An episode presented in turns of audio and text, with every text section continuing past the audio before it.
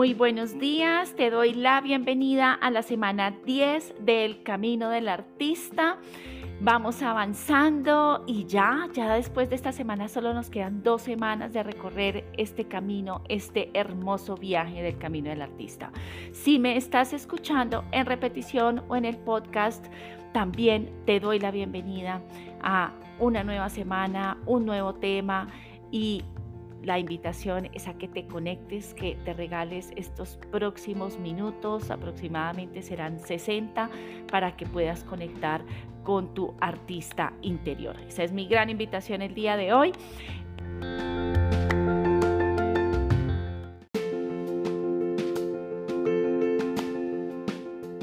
Esta semana vamos a iniciar con un tema absolutamente bello que se llama la autoprotección llamado en el libro Recuperar una sensación de autoprotección. Así que voy a iniciar em, contándoles para quienes es la primera vez que me escuchan, quién es Mónica Cubillos. Ante todo soy un ser humano en constante crecimiento, transformación, aprendiz. Yo creo que de por vida lo he declarado de esa forma y además eh, Profesionalmente me desarrollo como coach de vida, eh, ejecutivo, mentora, entrenadora en todos los temas que van enfocados con el ser. Mi mayor pasión tiene que ver el amor propio, el propósito de vida y los proyectos de vida. Poder conectar con un proyecto de vida trascendente. Yo creo que ahí puedo resumir un poco quién es Mónica. Así que ya con esta presentación voy a iniciar con una hermosa frase que nos regala nuestra autora en el libro en esta semana. Y esta frase dice así. La creatividad es energía divina que fluye a través de nosotros y a la que nosotros mismos damos forma como la luz que fluye por un prisma de cristal. Con esta frase inicia nuestra autora el capítulo y quise compartirla contigo porque además me pareció absolutamente enriquecedora. ¿Qué hemos visto en el camino del artista? Ya vamos en la semana 10, a partir de ya terminamos esta semana, después nos quedan solo dos semanas, hemos recorrido un viaje absolutamente hermoso. Algunas personas están siguiendo conmigo el libro, las tareas, los ejercicios, otras personas eh, se han unido a escuchar y lo que yo les cuento acerca del libro, todo es válido. Eh, sin embargo, sí te invito a que en algún momento hagas todo el camino. Para mí esta es la primera vez, Isabel que está aquí con nosotros es la segunda vez que lo está realizando, no sé qué haces por allá abajo, Isabel, por favor, sube. Y em, la verdad es em, que podamos eh, conectar, rescatar nuestro poder interior. Digo conectar y rescatar porque para algunos es conectar, es eh, hacer más con nosotros los que queremos más felicidad, más amor, más creatividad. Para otros es rescatar también ese poder porque a veces lo hemos sentido, como digo yo, un poco perdido. Y, eso pasa, eso pasa muchas veces con nosotros. Yo quiero contarles que a nivel personal yo inicié este camino em, porque quería rescatar mi creatividad y al rescatar mi creatividad sé que estoy rescatando mi poder personal y esa es mi gran invitación. Así que en la semana pasada, en la semana 9, trabajamos en recuperar la sensación de compasión a través de herramientas que nos ayudan a deshacer bloqueos emocionales y asumir nuevos riesgos. Profundizamos en el miedo, en el entusiasmo y entendimos lo que era un giro creativo de 180 grados. Así que si te surge la pregunta qué es un giro creativo de 180 grados porque no estuviste en la sesión anterior, mi invitación es a que te conectes y escuches esto. Es cuando en pocas palabras eh, tomamos decisiones inconscientes y nos autosaboteamos. Antes de entrar en materia, en esta semana, yo quiero hablar rápidamente sobre las tareas de las dos semanas anteriores. Puesto que la semana pasada no le di espacio a este tema y es importante hablar de ellas. Así que si tú estás haciendo el camino conmigo, me encantará saber cómo vas con tus páginas matutinas, si las sigues haciendo, si las has dejado a un lado. Eh, o que las estás haciendo de vez en cuando. Bueno, cuéntame si quieres por aquí, por el chat. Em, la otra pregunta que te hago es, ¿cómo vas con tu cita con el artista? Personalmente yo te quiero contar que las páginas matutinas hacen parte de mi ritual de la mañana, ya hacen parte de mí, yo creo que esto es un hábito que ya he creado. Soy em, honesta contigo y hay unos días en que no las realizo por alguna otra cosa, eh, pero definitivamente al otro día las retomo porque me hace falta esta, este escribir, este plasmar mis ideas a primera hora del día. Y además estoy convencida que nuestras páginas matutinas, digo nuestras porque ya son mías y sé que también hacen parte del hábito de algunas de las personas que están aquí conmigo y compartiendo, son una verdadera terapia es una forma de expresión, es una forma de reconocimiento, de desahogo, de crecimiento y también son un despertar. Así que si no has iniciado a hacerlas, mi invitación es a que te conectes con las páginas matutinas. Respecto a la cita con el artista, les quiero contar que después de tener tres semanas de total conexión con mi artista en citas continuas día a día, He tenido dos semanas en que no he programado esta cita que es tan importante. Me hace falta tener esta cita con mi artista, se los confieso, y eso merece para mí un jalón de orejas. Sin embargo, quiero contarles que voy a tener en mañana inicio un viaje con mi artista y van a ser 10 días en que tendré unas citas maravillosas con él. Así que Ahí, en pocas palabras, voy a reconciliarme con mis citas con el artista. Así que rápidamente respecto a estos dos temas, quisiera darle la palabra a Isabel, que es la persona que me acompaña en este camino y que ha sido de verdad eh, inspiración para mí y yo sé que para muchos de ustedes también.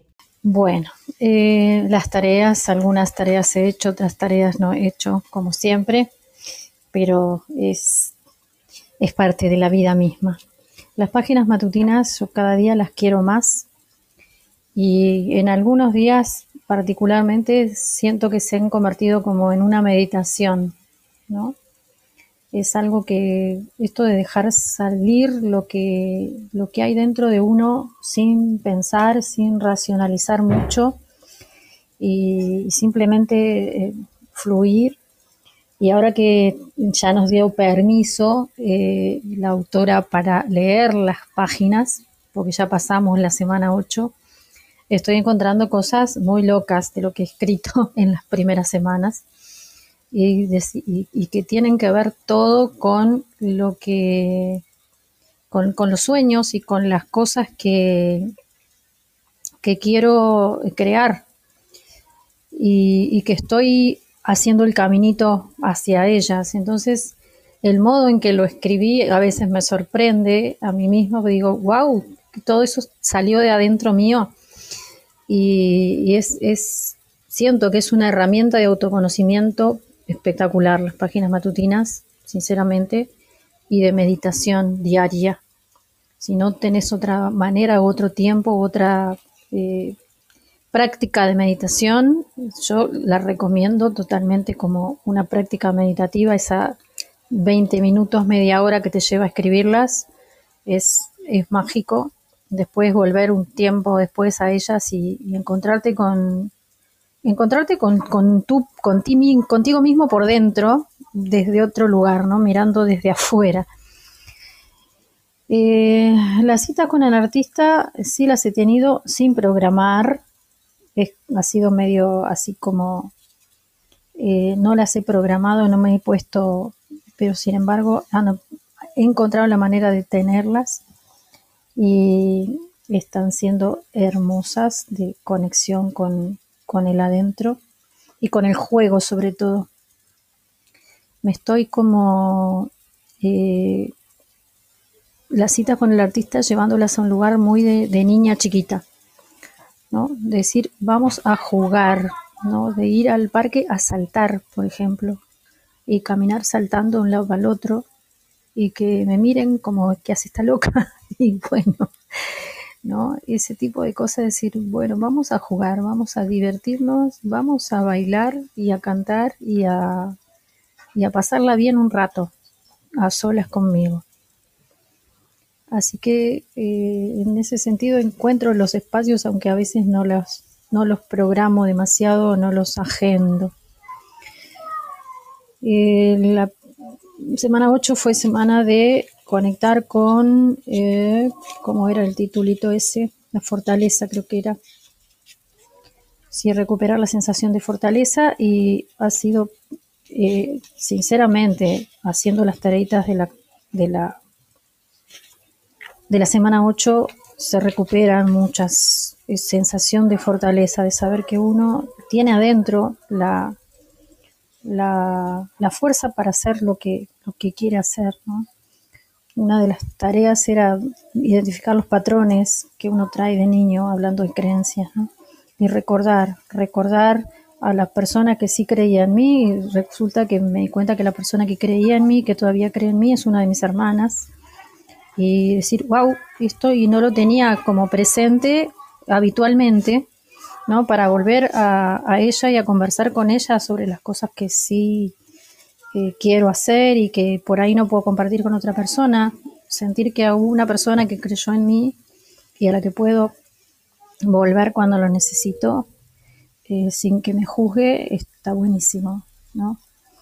Y el, mentor que fue un modelo para mí y recordar al papá de uno de mis amigos de la adolescencia que me apuntaló en momentos jorobados de esa edad difícil el traer a ese montón de gentes ha sido como muy eh, reconfortante, ¿no? Encontrar todas esas personas y esos momentos en que, eh, en que sí me sentí querida, me sentí y me, y me hicieron sentir fuerte y que yo podía. Así que ha sido muy lindo esto de la semana 8. y ahora estamos con la semana 9, que fue la semana de, yo me olvido los títulos, la sensación de compasión. Ah, esto ha sido, pero ha sido mm, maravilloso, maravilloso. Eso de apapacharse, de decir, de hacer relajo, en, en relajo acá en Uruguay quiere decir hacer lío, ¿no? Estar, estar en ese momento de, equivocarse y de, hacer lío de... Y me ha animado en la salita de los viernes, por ejemplo, a meter dedo en todos los botones y a equivocarme y a silenciar a la moderadora y, y hacer lío y divertirme con eso y decir todo está bien y auto y, permitirme que cuando hacer esas cosas me han permitido que cuando me equivoco en otra cosa, en una tarea que estoy haciendo y que dejé, dije, bueno, está, ¿por qué no seguir con esto? Me estoy equivocando de vuelta, decir, bueno, no importa, vamos de nuevo, vos podés, eh, todo está bien y no darme palos como me daba antes eh, cuando, cuando dejo cosas a medio hacer o cuando me equivoco, cuando no soy como me gustaría en determinados momentos eh, me, y preguntarme y hacerme las preguntas esas, ¿qué, ¿qué, gano si no hago este trabajo? ¿Y qué gano si lo hago? ¿no? Algunas preguntitas que eran poderosas en el, en la, en la semana 9. Y, volver a ellas ha sido también muy, muy giros de 180 grados, ¿no? Pero sobre todo esa de la tarea de leer las páginas matutinas creo que ha sido la que más me ha removido en esta práctica de la semana 9. Y me quedo por aquí. Gracias, gracias, gracias. Gracias, Isabel. Aquí, ya, nos hace nos resumen como esas tareas, principales, de, del tema de, de, las, de las tareas y, y, me gusta que las personas te escuchen, me escuchen a mí, también yo he hecho unas, otras no. Eh, de la semana pasada también me quedé con leer mis páginas matutinas, eso me ha dado una felicidad inmensa, me he encontrado unas cosas, wow, bien locas, pero lo más bonito es la información que nos están dando. Así que Em, pasando como y, continuando con estas tareas en concreto, eh, yo quiero hablarte a ti que estás aquí escuchando y que seguramente si no las has hecho, quiero contarte algo de ellas que es importante y que tienen que ver con la búsqueda de objetivos y con la toma de acción tan importante en este momento del año. Y en cualquier momento del año, realmente, si estás escuchando eh, esta sala o este podcast en otro momento que no sea inicio de, de un nuevo año. Entonces, una de las tareas, eh, así como les decía Narrito, que, que les decía ahorita, es que me ha emocionado muchísimo leer mis páginas matutinas y entenderlas como un mapa de información para tomar acción. O sea, es absolutamente increíble. Eh, y también a raíz de estas tareas de la semana 8 y la semana 9, eh, he culminado mi mapa de visión. Para otras personas lo llaman el mapa de sueños, eh, teniendo en cuenta esos mensajes que han surgido a raíz de las tareas. Ah, me sentí súper emocionada este año, de verdad que me quedó tan lindo, tan claro, eh, y esto tiene que ver con la creatividad que se ha venido despertando en mí a raíz de todo este camino del artista. O sea, de verdad que ha sido muy, muy enriquecedor. Y respecto a esto, quiero decirte algo. Eh, nuestra autora, aparte de las tareas de la semana anterior, era establecer nuestros objetivos creativos del año, del mes, de la semana. Y yo quiero contarte que yo tengo una metodología con respecto al seguimiento e, e me interiorización de objetivos. Y, es, y te lo quiero compartir. Y es que yo planteo los objetivos del año eh, y yo los llamo mis logros 365. Eh, y quiero invitarte a esto porque no lo quiero dejar a veces como objetivos, no sé, cuando lo pongo como mis logros 365, son mis logros de los 365 días del año y eso me emociona muchísimo. Em, y también planteo los objetivos trimestrales, los cuales llamo mis logros 90 eh, y estos logros les pongo mis logros 91, 2, 3 o 4, dependiendo del trimestre en el cual me encuentre. Entonces, lo que está sucediendo aquí es que trimestralmente me estoy planteando objetivos que me van a llevar a tener mis logros 365. Esto es súper lindo y quería compartir esto contigo. Y ya con esta claridad de tener mis logros 365, mis logros 90, formulo ahí sí mis objetivos del mes. Y ya como nos invita la, nuestra autora y nuestra mentora Julia Cameron, la idea es que también plantee estos objetivos semanales, como nos pedía y nos decía eh, Gerardo en la sala anterior, que los lunes son mágicos porque planteamos nuestros objetivos de la semana. Eh, yo te tengo que decir que yo honestamente no soy tan rigurosa con mis eh, objetivos semanales. Rigurosa es que sí los planteo, a veces los cumplo todos, a veces no, y no hago mi estudio a final de la semana, pero este año ya lo tengo como una meta para mí personal y, voy a ser mucho más rigurosa con esto. Sin embargo, eh, también quería contarles que en la semana pasada eh, nuestra autora nos planteaba, nos pedía eh, crear, plantear esos objetivos creativos semanales. y, y, bueno, la idea es que cuando planteé estos objetivos hoy lunes, eh, me gustó esta palabra, objetivos creativos de la semana. Y yo creo que en esto también cuando decimos es qué vas a crear esta semana. Cuando hablamos de crear, de crear, estás conectando con tu artista interior y esto de verdad nos emociona muchísimo, así que esa es mi gran invitación. Otra segunda invitación que te quiero hacer a partir de las tareas y lo que Isabel nos ha compartido y lo que yo te estoy compartiendo es mi invitación, si aún no lo has hecho, te voy a hacer eh, esta invitación. Uno, que le pongas nombre a tu año. Esto no nos lo dice el autor en ninguna parte del libro, sin embargo lo aprendí en una de las conferencias de polinización de líderes en Clubhouse eh, el año pasado y eh, me pareció una excelente estrategia, me parece que es un secreto maravilloso para programar en tu mente los deseos de tu alma, Así le puse yo en pocas palabras, así que ponle nombre a tu año. Dos, ponle nombre a tu sueño. Esto sí no lo pide en una de las tareas Julia Cameron. Y en palabras de ella, esto básicamente tiene que ver con que le pongas nombre a esa persona que quieres ser este año. Tres, ponle nombre a tu objetivo anual, a tu objetivo del año. Y esto significa, en palabras de la autora, es tu norte verdadero. Y cuando tú tienes un norte verdadero es donde quieres estar de pronto en tres, cinco, diez años. Hoy en día somos muy inmediatistas, pero es súper lindo también que tú le pongas un nombre a tu año, de pronto donde te quieres ver en 5 o 10 años. Importante porque ahí es donde va tu norte, donde va tu propósito. Cuarto, haz tu mapa de visión o tu mapa de sueños, como lo quieras llamar. Haz un collage de fotos tuyas, eh, imágenes de lo que quieres ser, lo que quieres lograr, lo que quieres tener. Eh, esto tiene un gran objetivo y es que puedas activar tu sistema reticular activo. Quinto, establece tus acciones a seguir. Si estás haciendo tus páginas matutinas, toma en cuenta esta información porque de verdad desde allí puedes establecer prioridades y sé que vas a lograr cosas absolutamente maravillosas. Y finalmente, como sexto, quiero invitarte a que elijas tu tótem de artista.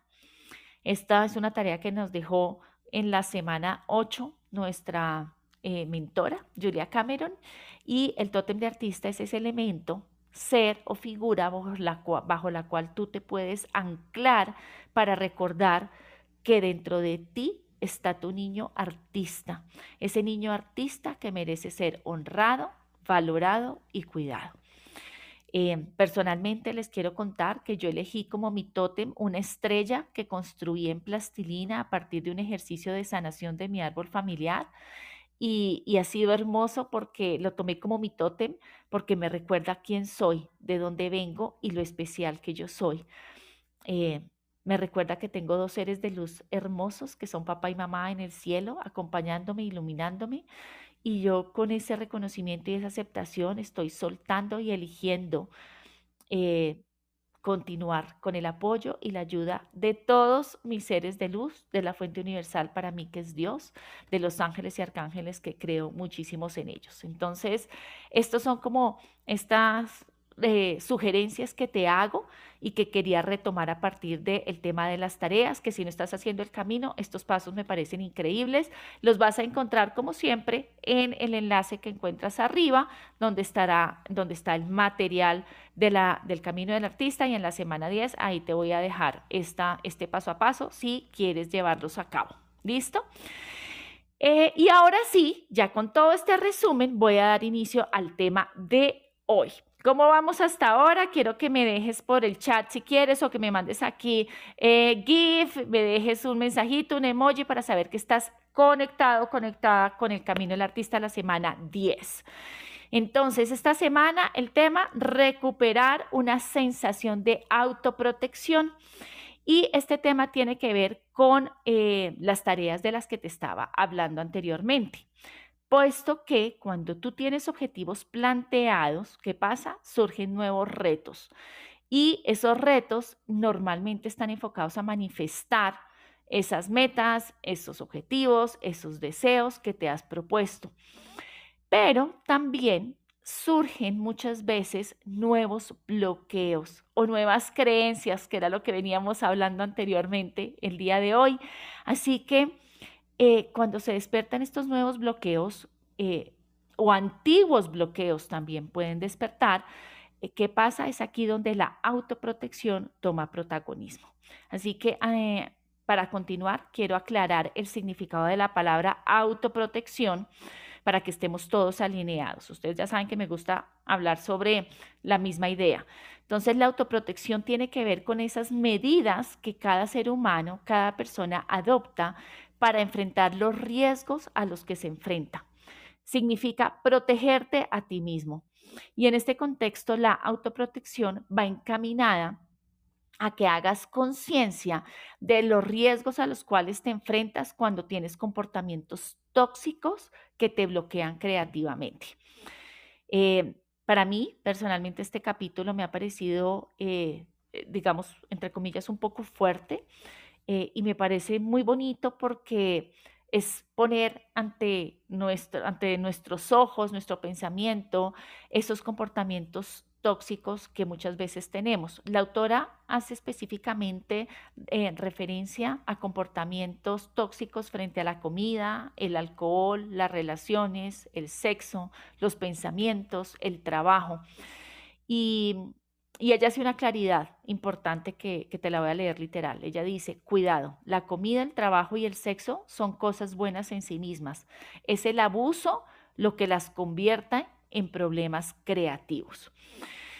Y me gustó hacer esta, esta, esta aclaración porque es así. Normalmente los abusos y los excesos son los que nos lleva de pronto a tener comportamientos tóxicos. También la autora y Julia Cameron plantea que estos bloqueos surgen cuando nosotros empezamos a sentir nuestro verdadero potencial y ver o percibir el gran espectro de, posibilidades que la vida y el universo nos plantea. Y, nos pasa, ¿no? Que a veces empezamos a crecer, a transformar, vemos grandes cosas y de pronto vemos un mundo de posibilidades y e inconscientemente lo que pasa es que empezamos a poner bloqueos inconscientes. ¿Por qué? Porque esto nos asusta.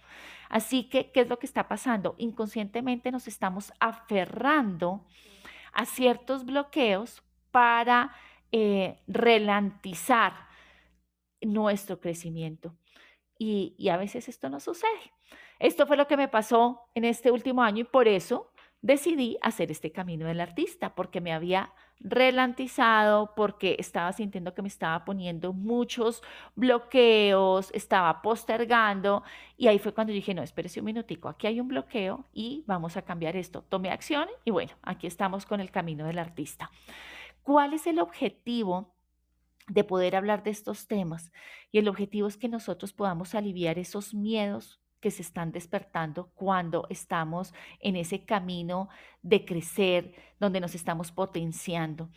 Porque al final el miedo es el que nos lleva a buscar, y pongo esto entre comillas, esta palabra, buscar esos bloqueos que no nos dejan avanzar. Es como si nuestra mente inconsciente empezara, empezara a entrar en ese software que tiene por allá guardado y es decir, bueno, eh, ¿qué es lo que está pasando? Si tienes miedo, yo te voy a cuidar y genero un bloqueo para qué?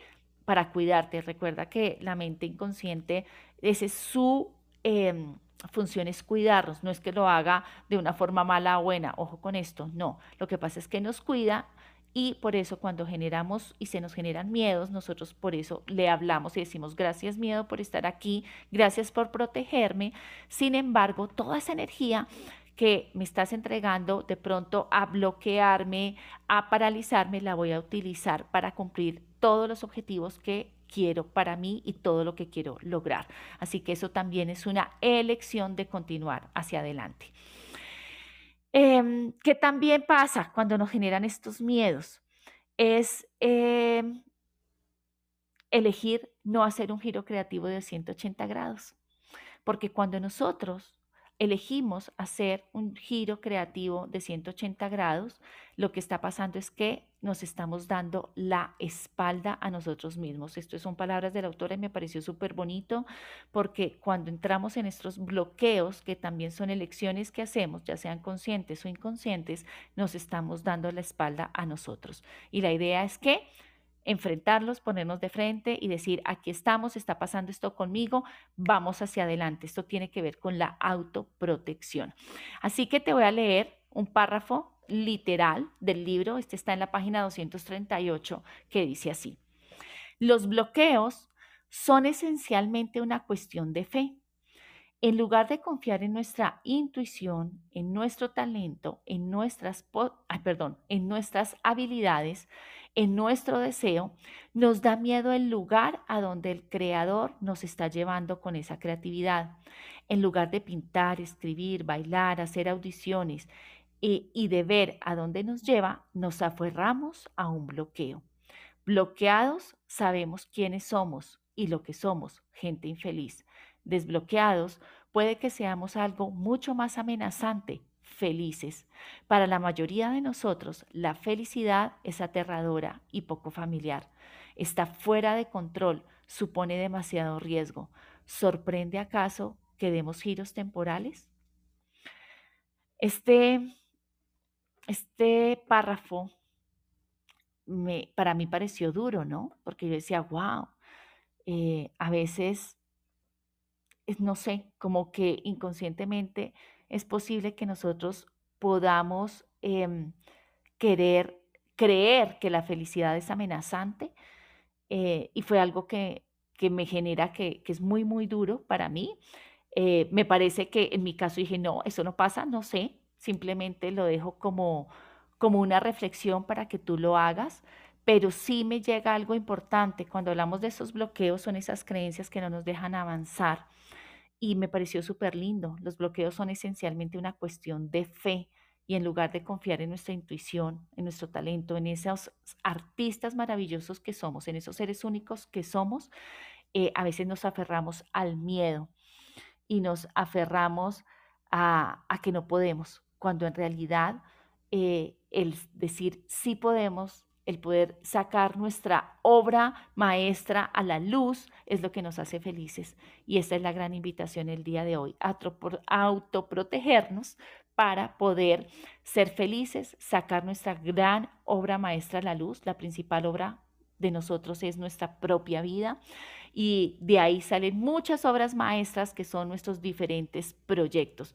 Y traigo aquí a la luz ese proyecto que nos compartió Gerardo hace un rato, que es que va a sacar su libro, una gran obra maestra, estoy seguro.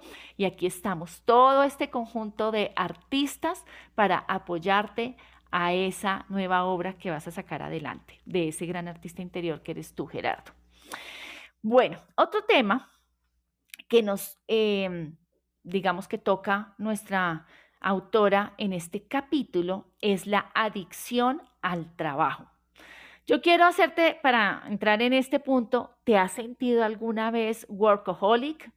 Eh, workaholic, pues eh, adicto al trabajo, eh, pones muchas veces el trabajo por delante de tus necesidades, de tus necesidades de pronto de salud, emocionales, espirituales. Bueno, te dejo esta pregunta porque es increíble, así nos dice la autora, como lo, tú lo escuchas, el trabajo puede ser una adicción y como todas las adicciones, bloquea la energía creativa.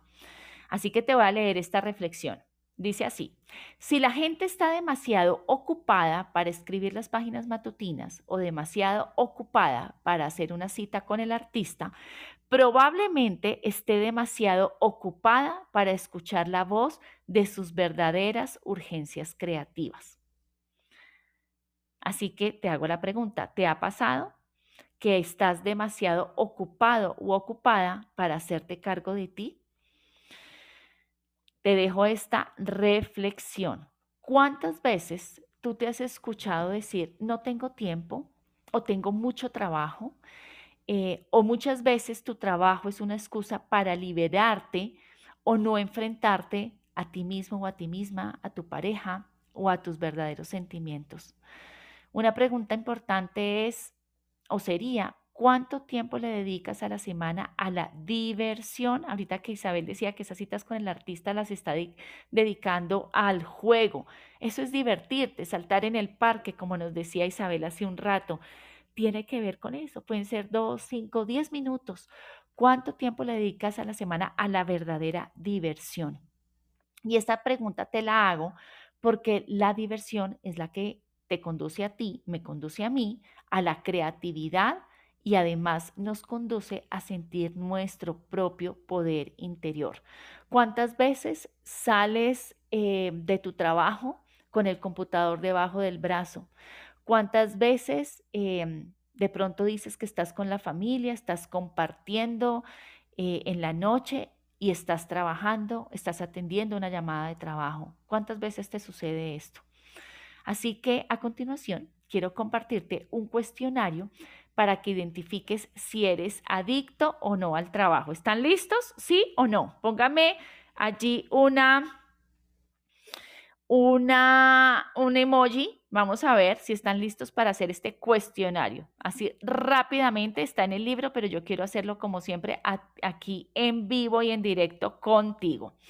Así, ¿qué, ¿qué es lo que pasa? Te voy a decir unas preguntas y yo lo que quiero es que tú simplemente respondas así, lo que primero venga a tu mente, a tu cabeza. Rara vez, con frecuencia o nunca. ¿Listo? Entonces, te voy a poner el primer ejemplo. Trabajo más allá de las horas de oficina, rara vez, con frecuencia o nunca. O sea, vas a contestarlo, ¿listo? Y así va a ser con todas las preguntas si tú sencillamente contestas rara vez, con frecuencia o nunca. Segunda pregunta, es la primera. ¿Trabajo más allá de las horas de oficina? Dos, cancelo citas con mis seres queridos para trabajar más, rara vez, con frecuencia o nunca. Recuerda, así vamos a hacer con todas. Tercera, pospongo salidas hasta saber, hasta haber cumplido con todos los plazos de mis tareas laborales. Cuarta, me llevo el trabajo a casa los fines de semana. Quinto, me llevo el trabajo de vacaciones. Sexto, me voy de vacaciones. ¿Con qué frecuencia? Rara vez, con frecuencia o nunca. Mis, eh, mis, las personas más cercanas a mí, o sea, mis íntimos, se quejan de que siempre estoy trabajando. Ocho, intento hacer dos cosas a la vez. 9. Me permito tiempo libre entre proyecto y proyecto o entre reunión y reunión o entre llamada y llamada. Me permito ponerle fin a las tareas. 11. Aplazo la hora de atar los últimos cabos. 12. Me planteo hacer un trabajo y empiezo tres más al mismo tiempo. 13 trabajo por las noches durante el tiempo que se supone que estoy dedicando a mi familia. 14. Permito que las llamadas interrumpan y alarguen mi día laboral. 15. Establezco prioridades en mi día a día para incluir una hora de juego creativo. 16. Coloco mis sueños creativos por delante de mi trabajo. 17. Me acoplo a las a los planes de los demás y relleno mi tiempo libre con cosas que les apetecen a ellos. Voy a repetir esta. Me acoplo a los planes de los demás y relleno mi tiempo libre con cosas que les apetecen a ellos. 18. Me permito a mí mismo, ay, perdón, me permito a mí mismo tiempo de no hacer nada. 19. Utilizo la palabra plazo para describir y racionalizar mi carga de trabajo. 20 ir a algún sitio, incluso a cenar con un cuaderno o con los teléfonos del trabajo, es algo que hago? Bueno, te dejo estas 20 preguntas. Yo creo que puedes sacar ya tus propias conclusiones respecto a si eh, tienes una adicción al trabajo. Y aquí te leo otra parte del libro importante para que puedas concluir esta, esta encuesta que te acabo de hacer. Hay una diferencia entre el trabajo hecho con entusiasmo hacia un objetivo deseado y la adicción al trabajo. La diferencia radica no tanto en las horas empleadas como en la calidad emocional de esas horas. La adicción al trabajo tiene algo de cinta de caminar. Dependemos de nuestra adicción, pero le guardamos rencor. Para un adicto, el trabajo es sinónimo de valor, de modo que rechazamos renunciar a él en cualquier medida. Bueno, la conclusión respecto a la adicción al trabajo va a estar muy enfocada en aunque si realmente no tienes tiempo. La, para mí esa es mi gran conclusión, es pregúntate, ¿eres de las personas que todo el tiempo dice, no tengo tiempo, estoy muy ocupado. En alguna ocasión en una sala anterior yo te decía que el tema de decir no tengo tiempo y estoy muy ocupado tiene que ver con un tema de estatus, ¿no? Entonces, la gran conclusión es, si esto te está pasando, eh, abre un espacio para ti, espacios para tu artista creativo.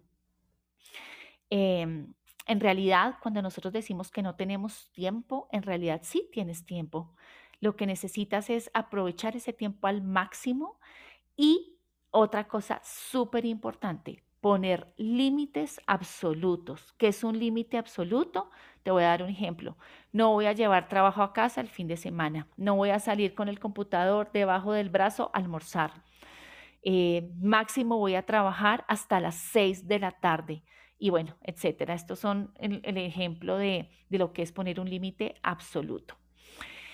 El siguiente tema tratado en este capítulo tiene que ver con la sequía. La sequía es un término que la autora em, se refiere a él como a esas temporadas estériles donde nuestra vida pierde la dulzura, donde nuestro trabajo resulta mecánico, vacío y forzado. No sé si a veces te pasó o te ha pasado esto o lo has sentido, donde en muchas ocasiones le reclamas a Dios, donde a veces pierdes la esperanza, pierdes la fe, eh, no solo en ti, sino también pierdes la fe en nuestro Creador.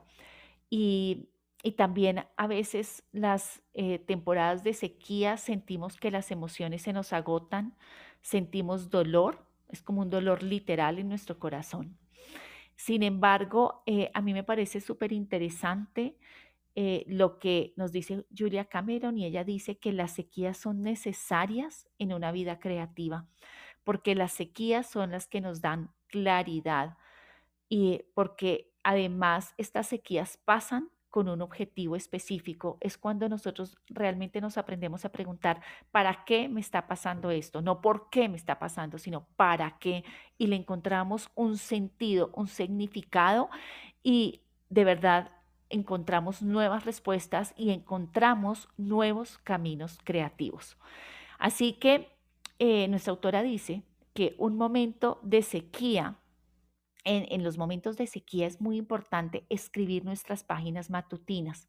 ¿Se nos hace difícil? Sí, pero hay que hacerlo, porque ese escribir estas páginas matutinas es un insumo, lo llamaría yo, invaluable, porque allí es donde nosotros ponemos todo en el sitio adecuado. Es allí donde se nos abren las posibilidades a nuevos caminos. Así que esta parte de la sequía la voy a cerrar con una frase eh, de Meister Eckhart que dice así, ciertamente es en la oscuridad donde uno encuentra la luz, de forma que cuando estamos en la desolación es cuando más cerca estamos de la luz. El siguiente tema a trabajar en el día de hoy, que tiene que ver con la autoprotección. O sea, ya hemos hablado de la adicción al trabajo, hemos hablado de la sequía, ahora vamos a hablar de la fama. La fama, Julia Cameron nos dice que es el producto colateral del trabajo artístico y tiene que ver con el reconocimiento que tanto nos gusta recibir. Tú seas em, actor, pintor, eh, seas ingeniero, seas... Em, coach, normalmente nos gusta recibir reconocimiento. Y a veces ese reconocimiento sentimos que no lo recibimos. Sin embargo, cuando nosotros nos centramos en la fama, eh, ¿qué pasa? Se crea una continua sensación de carencia. Y es como, la fama es como si fuera un atajo hacia la autoaprobación. Por tanto, el llamado es que Em, tú te apruebes a ti mismo, te apruebes tal cual eres, tú te mimes, te cuides como a tu niño interior le gustaría. Eh, y aquí hay algo literal que dice así, la única cura para la droga de la fama es el esfuerzo creativo. Solo cuando estamos siendo placenteramente creativos podemos liberarnos de la obsesión de con los demás y con cómo les ves a ellos porque la fama es, para mí, a nivel personal, tiene que ver con ese sentido de aprobación de los demás hacia ti. Así que definitivamente me encanta esto, no voy a profundizar más en este tema. El mensaje es, apruébate tal cual eres, mímate y cuídate. Ese es el gran mensaje para ti el día de hoy respecto a este sentido de aprobación y de la fama. Y el último tema que también toca la autora en estos temas de autoprotección tiene que ver con la competición. Para mí, Mónica, y cuando leí este capítulo, es un sinónimo de comparación, así que yo quiero que te conectes con esto. Muchas veces puede que no te sientas competitivo o competitiva, pero sí tiendes a compararte. Así que este tema quiero que lo tomes desde estos dos términos, ¿listo? Em, yo creo que es, esto tiene que, ver con aprender a manejar un estado del ser y voy a leerte, por esto te voy a leer esto así literal, como nos lo dice la autora. La competición es otra droga espiritual. Cuando nos centramos en la competición, envenenamos nuestro pozo, atascamos nuestro progreso. Cuando estamos comiéndonos con los ojos los logros de los demás, apartamos la mirada de nuestro propio eje, nos hacemos preguntas equivocadas y esas preguntas equivocadas nos dan las respuestas equivocadas. Como artistas no podemos permitirnos pensar en quién no, se nos está adelantando y en cómo no se lo merece. El deseo de ser mejor que puede ahogar el sencillo deseo de ser. Ojo, voy a repetir esto como artistas no podemos permitirnos pensar en quién nos está adelantando y en cómo no se lo merece. El deseo de ser mejor puede ahogar el sencillo deseo de ser. Como artistas no nos podemos permitir este tipo de pensamiento. Nos aleja de nuestras propias voces y elecciones y nos mete en un juego defensivo que se centra fuera de nosotros y de nuestra esfera de influencia nos pide que definamos nuestra propia creatividad en términos de la otra persona. Nosotros ocupémonos sobre todo y en primer lugar de lo que permanece en nuestro interior y pugna por nacer. Lo repito, nosotros ocupémonos sobre todo y en primer lugar de lo que permanece en nuestro interior. Si la exigencia de ser original sigue preocupándote, recuerda esto. Cada uno de nosotros somos nuestro propio país, un lugar interesante que visitar. El mapa certero de nuestros intereses creativos es lo que invita al término original. Nosotros somos el origen de nuestro arte, su patria. Visto de esta manera, la originalidad es el proceso de mantenernos fieles a nosotros mismos. Así que yo finalizo esta esta parte del libro que te comparto con la siguiente pregunta. Califica de 1 a 10, donde 10 es lo máximo y 1 es lo mínimo. ¿Cuánta es tu necesidad de aprobación? Hay veces y hay personas, yo nací y yo creo que yo fui de esas personas con esa fuerte eh, necesidad de aprobación. Es algo que cuando me di cuenta lo empecé a trabajar y por eso hice esta comparación de la competición con la comparación, porque cuando nosotros tenemos necesidad de aprobación, significa que estamos comparándonos con otros y con el único que te tienes que comparar es contigo mismo. Por eso es tan importante este mensaje de aprender a aprobarte a ti mismo o misma. Este era el tema que tenía para compartir contigo el día de hoy. Este es nuestros temas de la semana 10 del camino del artista, en que hagas conciencia de cuáles son esos comportamientos tóxicos que no te están llevando a lograr lo que tú quieres. Eh, ahí hicimos un, para hacer un pequeño resumen, entramos y profundizamos en la adicción al trabajo, en el tema de la fama, de la sequía y em, de la competición o de la comparación, como lo he querido llamar yo también en este tema. Así que mi gran invitación para ti en este día es que profundices en este tema. Ya sabes que la guía de trabajo, eh, ya ahorita en, dos minuticos ya la publico en el enlace que encontrarás en la parte de arriba. Eh, Súper importante que lo hagas. Eh, te dejo las tareas, las tareas están súper lindas, las tareas tienen que ver con que puedas eh, identificar cuál es e, ese comportamiento tóxico que no te está dejando avanzar, que hagas conciencia de él y cómo lo puedes resignificar. Tiene que ver también con... Em, que hagas conciencia de las cosas que te gustan y de las cosas que te llevan a tu felicidad. También tiene que ver con que te hagas preguntas respecto a esos hábitos que te están perjudicando en tu creatividad. Y tiene que ver con que aprendas a establecer límites absolutos, a valorar lo, todo lo bello que tú haces, todos tus logros, todas tus victorias. Y también te invitan estas tareas a que establezcas acciones eh, para llevar a cabo todos esos proyectos que tiene tu artista dentro de ti. Así que esas son las tareas para esta semana en resumen. Y bueno, nos quedan cinco minuticos en los cuales me encantaría poder escucharlos o escucharlas. Así que voy a, ceder el micrófono. Espero que estén por allí. Le voy a ceder la palabra eh, en orden, que los tengo aquí, a Gerardo. Si estás allí, agradeceré tu participación, Bertalú, María eh, y Jay. Gerardo, cuéntame si estás por allí. Sí, gracias. Buenos días, Moni. Felicidades, feliz inicio de semana y, y gracias por compartir sabiduría y conocimiento. Me quiero dirigir sobre lo importante que es un método, sobre lo valioso que es eh, guiarnos a través de una estructura y de una forma para hacer cambios en, nuestra forma de vida, en nuestro estilo de pensamiento.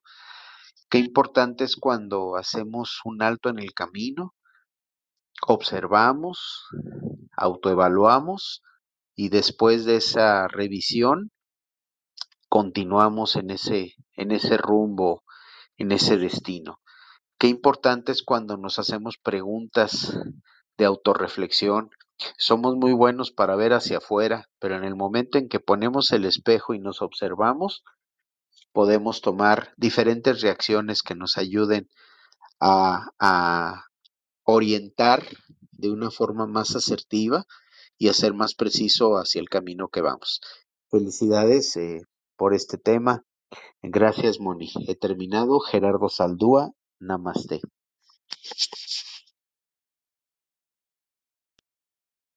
Gracias, Gerardo. Gracias por poner sobre la mesa esta importancia del método en las vidas, en nuestras vidas, el paso a paso para lograr lo que queremos lograr. Gracias, gracias de verdad. Y tú eres un experto también en llevarnos en este camino de, del método para lograr nuestros objetivos. Bueno, aquí le cedo la palabra. Eh, creo que el orden que había dicho yo era Bertalú. Si estás aquí, Bertalú disponible.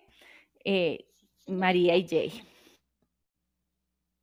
Y por aquí ando escuchándote. Bueno, saludarlos a todos, desearles un lindo día e inicio de semana recargada de la bendición de Dios y de cosas maravillosas para todos. Eh, qué lindo este libro, El Camino del Artista. Y, son tantas cosas, Moni, que nos compartes hoy. Es esta autoevaluación. Eh, ser sinceros con nosotros mismos. Me encantaba cuando tú nos compartías y decías, te soy sincera, en ocasiones no lo hago.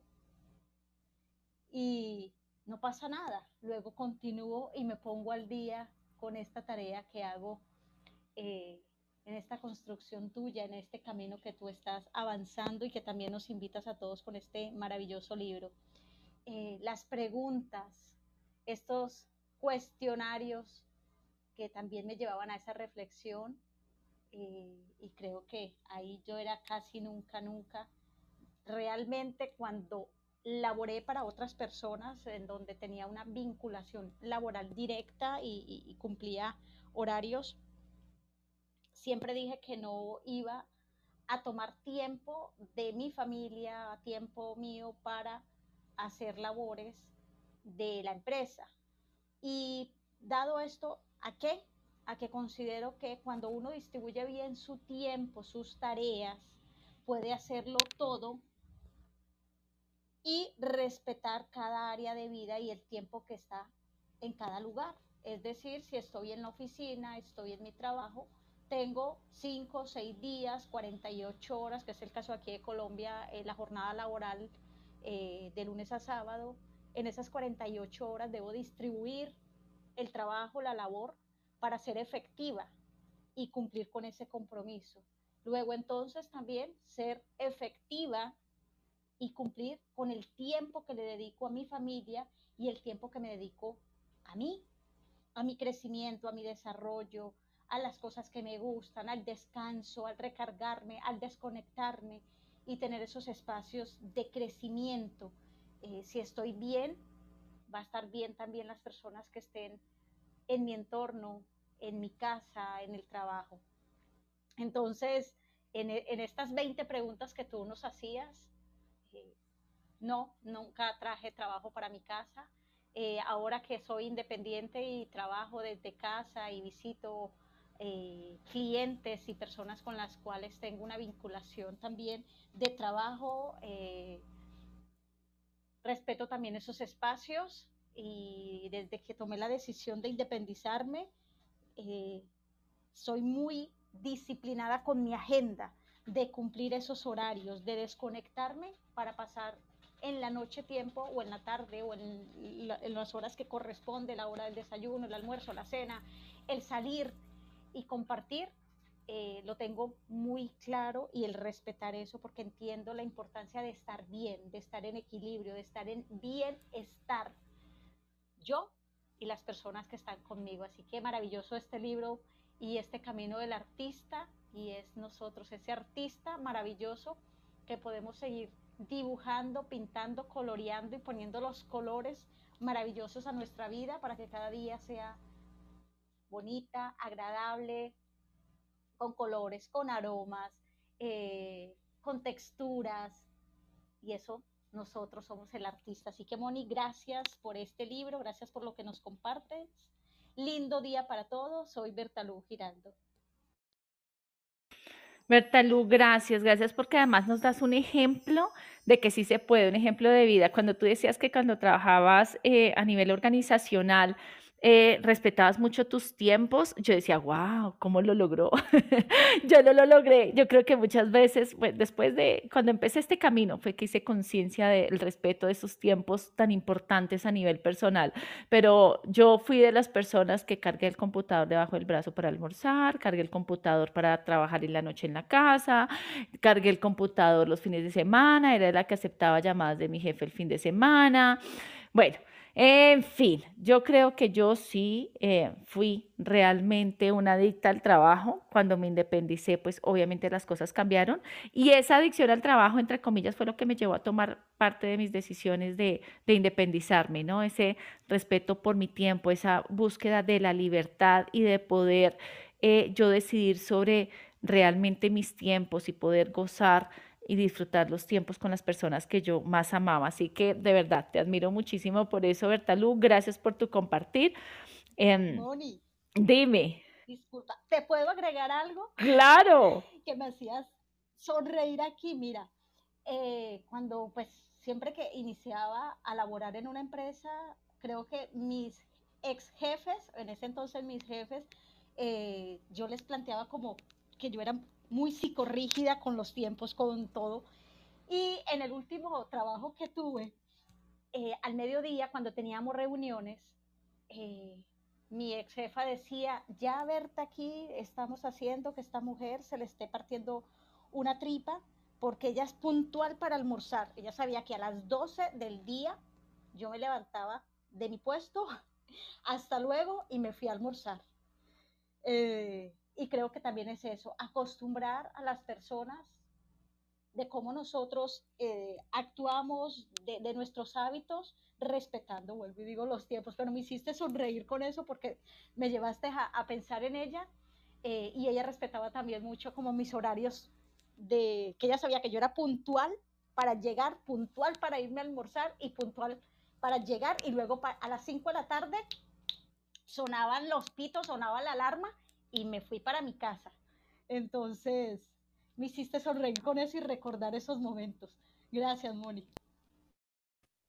Gracias por compartir, Berta Yo te escuchaba, yo decía, Dios mío, yo solo lo hice el último año de mi, de mi, de mi época laboral. Pero bueno, mira qué bonito y, también parece bonito que, que, tenemos este ejemplo, ¿no? En el caso mío, el caso de que no en algún momento no hice respetar esos espacios, esos tiempos, y en el caso de Bertalú, que sí lo ha hecho. Así que tú, si nos estás escuchando, bueno, no sigas mi ejemplo. En mi época laboral, sigue el ejemplo de Bertalú, por favor, que es súper importante. Y, bueno, gracias, gracias, gracias. Y bueno, ya vamos a ir casi cerrando, pero no voy a irme sin dejar, em, sin invitar a Isabel. Isabel, cuéntanos qué te queda del tema de hoy, de esta semana.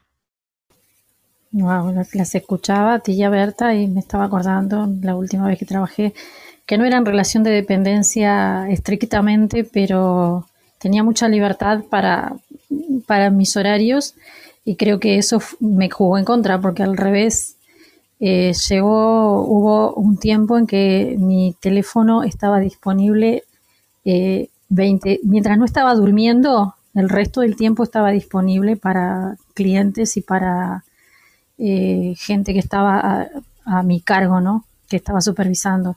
Y fue un tiempo que dije, llegó un momento, basta. Y cuando caí, que dije, no va más, puse, me acuerdo que puse de, estado en el teléfono, horario de atención de 9 a 17 y imponerme a mí el no responderle a nadie un mensaje después de las 5 de la tarde fue todo una proeza, ¿no? Hasta que lo conseguí y decía, sabía que ustedes pueden llamarme, pueden mandarme audio, mensajes, todo, pero hasta las 9 de la mañana del día siguiente sabían que yo no iba a contestar. Y bueno, y me costó, eh, me costó su buen trabajo eh, ponerme ese, ese tiempo, ¿no? De no estar pendiente del teléfono eh, todo el tiempo de una manera eh, que también te das cuenta cómo permitís que los otros abusen de, tu tiempo, ¿no? Cuando llegué a darme cuenta de que, a ver, la gente me llama a cualquier hora, me manda mensaje a cualquier hora porque yo lo estoy permitiendo. Entonces, cuando logré entender eso fue que la gente empezara a entenderlo de a una cuando veía que yo no respondía, al principio se enojaban hasta que entendieron que, yo tenía vida, además de, eso. Pero fue, un proceso. Y me gustaría que pincharan mi fotito, porque puse la fotito de mi tótem creativo ahí, para que lo vean, es una sonaja hermosa que hice en un taller que hice con tambores chamánicos y la construí yo todita, desde agujerear el mate y sacarle sus semillas y decorarla y ponerle el palito y las plumas y todo lo demás. Y ese es mi tótem creativo que además hace música, así que cuando ando media loca lo agarro y lo hago sonar, digo, bueno, volviendo a tierra, Isabel. Y las tareas de esta semana me encantan, las estaba leyendo. No trabajar los fines de semana, bueno, eso es está, eh, tratar de desenchufarme, estoy tratando de desenchufarme de compromisos de salas también, me he dado cuenta que me estoy haciendo adicta a veces a Clubhouse. Y ponerme más a jugar con ese tema y decir, bueno, hoy tengo ganas de escuchar esta sala, hoy no tengo ganas de escuchar esta sala y voy a ocupar ese tiempo en otra cosa que considere más nutritiva para mí hoy y siento que estoy aprendiendo a valorar mi tiempo y mis tiempos de otra manera y evitar esas estas adicciones que a veces caen, yo me doy cuenta que caigo en adicciones muy eh, de crecimiento personal o de muy de espirituales, pero son adicciones. Entonces, eh, salir un poco de ese rollo también y decir, esto, qué es lo que necesito hoy, qué es lo que no necesito y no llenarme de información y de cosas todo el tiempo que ir a, bueno, a ver, me quedo solo con esto, pero esto lo practico, esto lo llevo a, mi vida. Porque si no, escuchar, escuchar, escuchar, escuchar y, y no tenés tiempo para practicar porque estás todo el día escuchando. Entonces, salir de eso es lo que, lo que estoy trabajando y me está ayudando también esto de las paginitas matutinas y el mirarme un poco para adentro. Así que por aquí me quedo y gracias, gracias, gracias. A ti Isabel, muchas gracias. Gracias también por compartirnos tu, tu ejercicio de poner límites absolutos. Yo también los puse en algún momento. Em, y definitivamente es poder llegar a ese equilibrio del que nos hablaba Bertalú. Em, y es poder equilibrar nuestra vida de la mejor manera. Tenemos diferentes áreas de vida, todas son importantes y qué bonito sentirnos satisfechos, realizados en cada una de ellas, entregándole el tiempo que cada una de ellas necesita. Así que ese sería como el gran mensaje de hoy, es que puedas identificar cuál es ese comportamiento que en algún momento puede volverse tóxico para que tú puedas tener ese hermoso equilibrio en tu vida, para que puedas desarrollar eh, a ese artista interior que tienes y que puedas realmente sacar a la luz toda esa gran obra maestra que eres tú. Voy a leer los comentarios por aquí.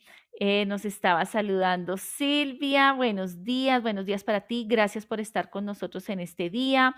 A Gerardo también que nos está dando ese saludo. A Jay que también ya se fue ahorita a su sala. María Isabel también se fue a su sala. También desde aquí te mando un abrazo gigante por haber estado aquí con su bella energía las dos. Gloria, gracias por tu saludo y además por ese, ese mensaje hacia el tótem de Isabel que también coincido contigo. Está bellísimo, bellísimo ese tótem. Em, a Mirta que nos acompañó inicialmente en nuestra sala y se tuvo que retirar, hoy está y, pido mucha oración por la hermana de Mirta que en este momento está en una cirugía y Mirta le está acompañando, a Paola que también estuvo con nosotros y bueno, muchísimas gracias a quienes han estado aquí. Así que sí, quieres subir, dejarnos tu comentario. Andrea, Helen, Norma, qué rico verte por aquí nuevamente. Bienvenida. Los invito a que puedan subir em, para que puedan dejar sus comentarios o en el chat. Em, gracias por toda la bella energía de todos. Em, sí, Mónica también, si quieres subir, les doy gracias. Gracias por estar aquí, por su energía. Yolanda, Gloria, Shirley, Grace, bienvenida. Veo que eres nueva. Qué rico que hubieras llegado a esta sala. Te recibimos con los brazos abiertos. Em, Norma, que ya sé que llegaste también, eso significa que ya llegaste de tu viaje, Cair. A todos, gracias por su energía. Les deseo una hermosísima semana. Recuerden que em, el Camino del Artista está aquí en repetición en todas las salas en Clubhouse. En el podcast también están allí las salas y el material donde están todas las tareas, los ejercicios, eh, las actividades, los encuentras en el enlace aquí arriba donde eh, dice Camino del Artista Material y allí cada semana vas a encontrar el material, esas tareas. De verdad que es una información supremamente valiosa que estoy compartiendo contigo y que estará ya publicada hasta que terminemos nuestra semana 12 eh, del Camino del Artista, una semana adicional donde yo voy a estar allí eh, también haciendo cierre a este camino que hemos recorrido durante este año. Así que ya me despido y para despedirme antes de cerrar sala, aquí subió Andrea, te cedo la palabra Andrea. Hola Mónica, hola Isabel, hola a todos. Eh, bueno, yo subo acá un ratito antes que cierres para agradecerte y contarte que, bueno, que yo sí estoy haciendo ese camino. Y bueno, vengo un poco atrasadita porque en estas últimas, en estas últimas dos semanas eh, de comienzo de año me estanqué un poco y me dediqué a otras cosas. Pero, pero sí lo estoy haciendo y, y lo voy a seguir haciendo las páginas matutinas las dejé de escribir hace 10 días eh, prácticamente y mi cita con el artista eh, la estoy teniendo, pero sin programar. Eh, me estoy dando espacios que van saliendo, no sé, van saliendo porque tienen que salir, pero creo que les voy a dar más fuerza si las programo realmente. Y bueno, eso quería agradecerte, agradecerte toda tu generosidad, y, agradecerte todo tu compartir porque eh, es muy valiosísimo para mí. Las quiero mucho y las saludo con todo mi corazón. Un abrazo. Gracias, Andrea, por subir, por compartirnos tu experiencia. Y yo sé, vas a retomar, retoma tus páginas matutinas, aprovecha tus citas con el artista. Qué rico que estás aquí conectada. Entonces, con esta participación tuya me despido. Los espero para la semana 11. Dentro de ocho días, nuestra semana 11 es la semana donde nos vamos a centrar en nuestra autonomía, nuestra autonomía artística. Así que súper bienvenidos. Les mando un abrazo gigante, bendiciones infinitas. Los amo de verdad. Gracias, gracias, gracias. Y esta sala se cierra en 3, 2, 1.